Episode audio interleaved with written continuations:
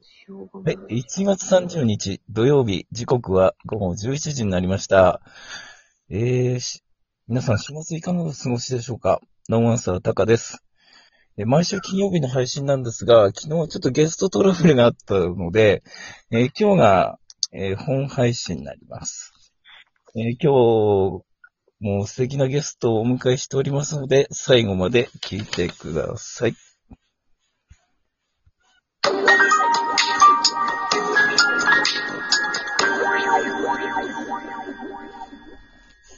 はい、えー改めまして、こんばんは、タカです。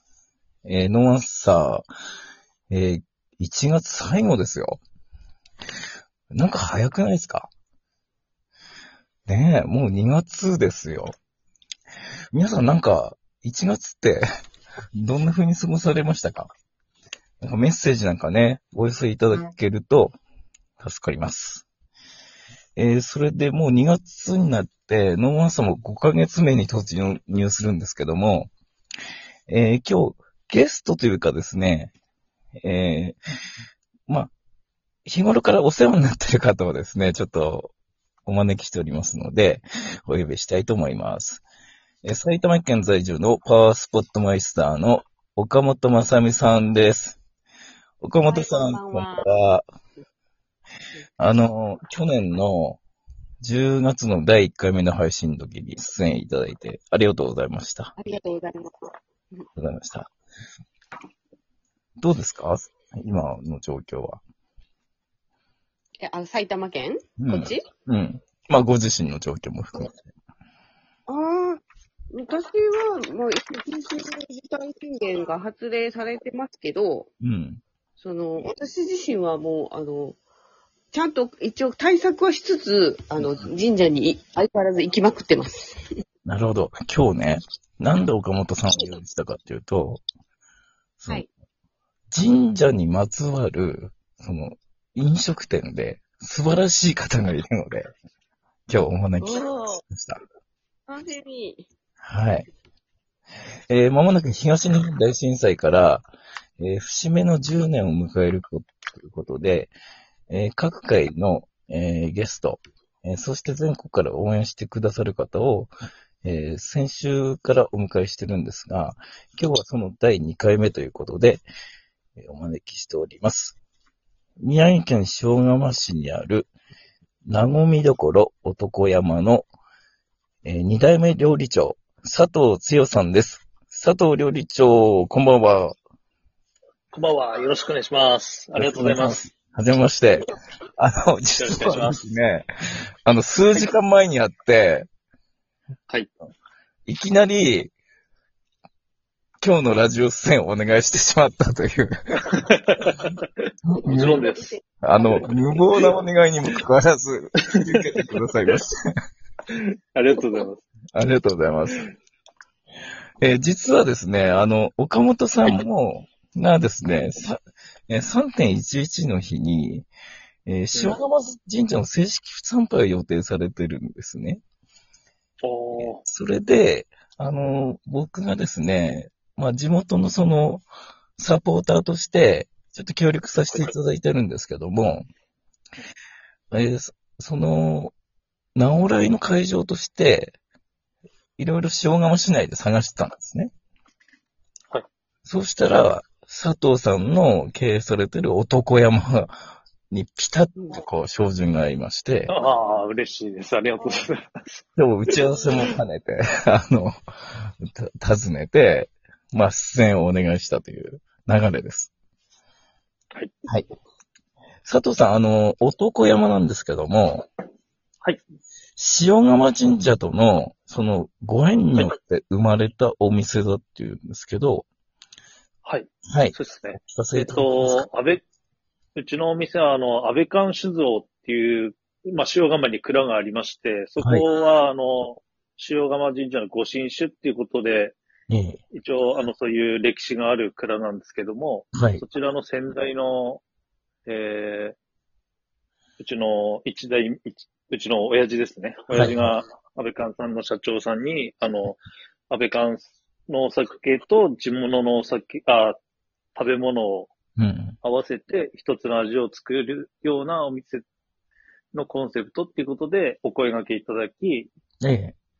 店舗を構えたっていう状況ですね。なるほど。創業は何年になるんですかえっと、38年。 ?38 年。はい。で、二代目の剛さんが、今を、えー、引き継がれたのは、何年前になえっると、今、12年になる、あ、なります12ね。年前ですね。もとはいもと佐藤さんは、もう、塩釜市のご出身なんですよね。そうです。はい。塩釜って、どんな場所ですか、はい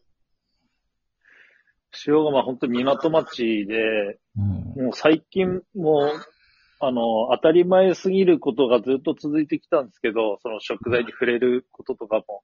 ねで、この年になって、いろんな新しい発見もありますし、はい。あの、食材が溢れる場所だと改めて認識しております。そうですよね。私もな同じはい県に住んでるんですけど、はい。あの本当に海の幸が美味しくてですね。あのはい。今度岡本さんが来た時に食べさせてあげたいです。もう岡本さん任せてくださ い。う海なし県なんで、 私。あ、そうなんですね。任せてください。海なし県です。あるんですね。あの、塩釜っていうと、あの、今、鬼滅の刃が流行ってるじゃないですか。はい。その主人公のかまど半次郎の鎌が、塩釜のはい鎌っていうことで、同じなんですけど、はい。ど、どんな感じですか、これはもう非常に心強い。うんそううんうねんうんこれ、結あの構、塩釜の釜は本当特殊な釜なので、まあ、釜戸さ、釜戸誕生の釜が、うんでそれとビタッとははまってるので、これはうまくあの、地元、塩釜に、もううまくこう、使ってもらって、うん。なんか表現できればなと思ってるんですね。そうですね。なんかあの、お料理もね、なんか、こう表現できればいいですよね。はい。はい。あの、釜の字って、あれ、佐藤さん子供の頃からか書けるようになってるんですか書けるようにはなってないですね。なってない。いやあの、大人になって勉強します。 自分で勉強しますね。あ今でも、今の子供たちが書けるような、になってるんですかね。ええすごいなぁあの、あのですね、時間がちょっとあっという間に流れてるんですけどね。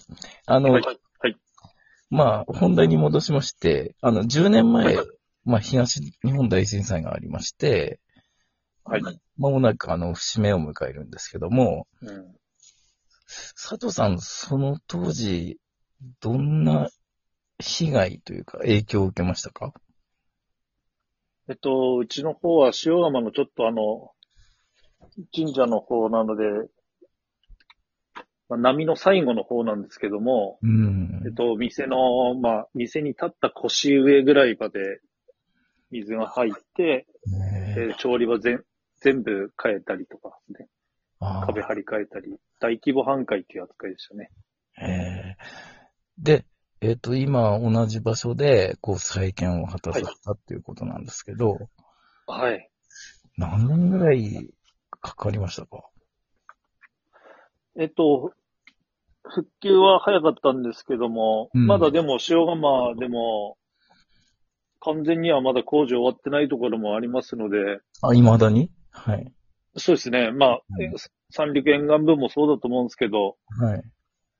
まだまだ、あの、手つかず、手つかずと、あと、これからのとこも多いと思います。うん、なるほどね。うん。もう、それに、まあ、追い打ちをかけるように、まあ、去年のね、コロナ禍っていうのがあったんですけど、はい。まあ、コロナ禍と震災を比較すると、インパクト的にはいかがでしょうかああ、そうですね。あの、震災の時に、あの、学んだこともああって、あのうん、料理ができなかったこととか、そういう表現できなかったこともあって、うん。えっと、緊急事態宣言の一発目の時に、うん。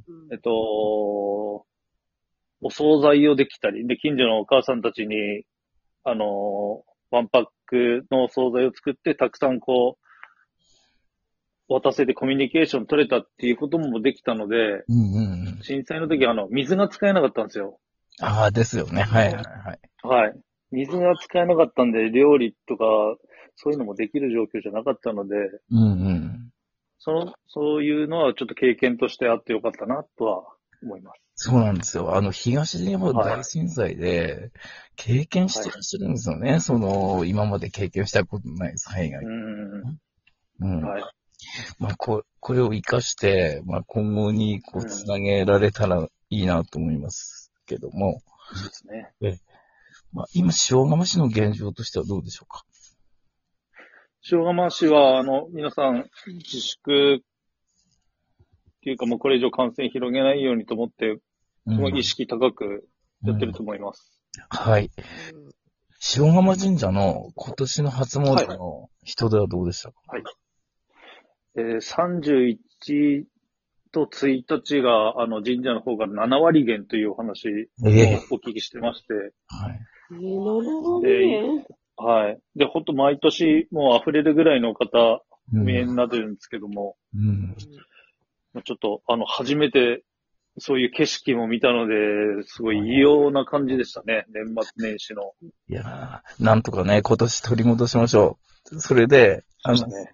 3月11日に岡本さんもねはい、宮城県に来ますので、はいあのまた元気にお会いしたいと思いますので、いや、楽しみにしてます。はいね、あの、よろしくお願いしますやりましょう。岡本さんのメルマガも発行してますので、えー URL、はいあの、概要欄に貼り付けておきます。で、男山さんのはいホームページの URL も貼り付けておきます。